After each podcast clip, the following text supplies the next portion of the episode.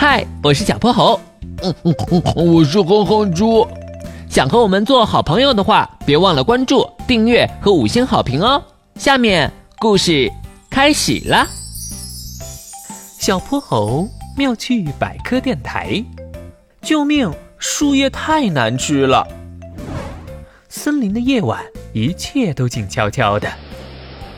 一棵高大的柳树上发出了细微的声响。快来，就是这里！嘘，轻点别被啄木鸟队长发现了。一条胖胖的大青虫从树枝后边探出了脑袋，它的身后还有一条长长的虫虫队伍。这棵树的树叶真的特别好吃。一只小天牛凑近嫩绿的柳叶闻了闻。那当然，我今天吃过了，又鲜又甜。听完这话，大家都一拥而上。有的大口大口地啃起了叶子，有的从叶子里吸着汁液，太好吃了！以后我每天都要来。小天牛嚼了一口树叶，享受的摇晃起了脑袋。突然，他的动作僵住了。啊！这叶子怎么一股怪味儿？一只金龟子把嘴里的树叶吐了出来。不会吧？大青虫脸上得意洋洋的笑容消失了。他转头啃了一口树叶，眉头一下子皱成了一个川字。不对，不对，刚开始不是这个味道。他赶紧换了片树叶，但还是一样难以下咽。那那怎么换棵树？这里一圈全是柳树，我就不信每棵都这么难吃。于是虫虫队伍跟着大青虫从一棵树爬到另一棵树，一棵、两棵、三棵、四棵，直到天都快亮了。他们才绝望地发现，这里的每一片柳树叶子都很难吃。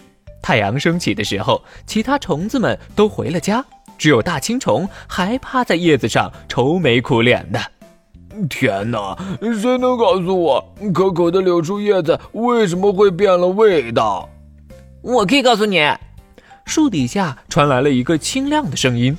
一个身穿橙色马甲和蓝色短裤的小男孩正眨巴着亮晶晶的大眼睛看着他，哈哈，正是我们的小泼猴。吓死我了！我还以为是啄木鸟队长来了，他最不愿意看见我们到处啃树叶。呃，为什么你能听得懂我说话？因为我有双向翻译耳机，能听得懂世界上所有的语言。小泼猴指了指耳朵，所有语言。没错，包括你身下这棵柳树的语言。什么？呃，它也能说话？大青虫吓得从树叶上滚了下来。那当然，动物有自己的语言，植物也一样。你一定很奇怪，为啥柳树叶子变难吃了？其实这是柳树它自己做出的反应。只要被你们啃食，整棵树叶子的化学成分就会发生变化，减少你们喜欢吃的养分，增加你们消化不了的化学物质，所以叶子就会变得难吃啦。这是柳树保护自己的方式。那那其他柳树怎么也变难吃了？因为被你们啃过的那棵柳树合成了一种化学物质，它可以通过空气散发到其他柳树上去，告诉他们做好抵御准备。其他柳树接收到了信号，叶子就也变得难吃啦。化学物质是什么东西？好吃吗？我怎么从来没听说过？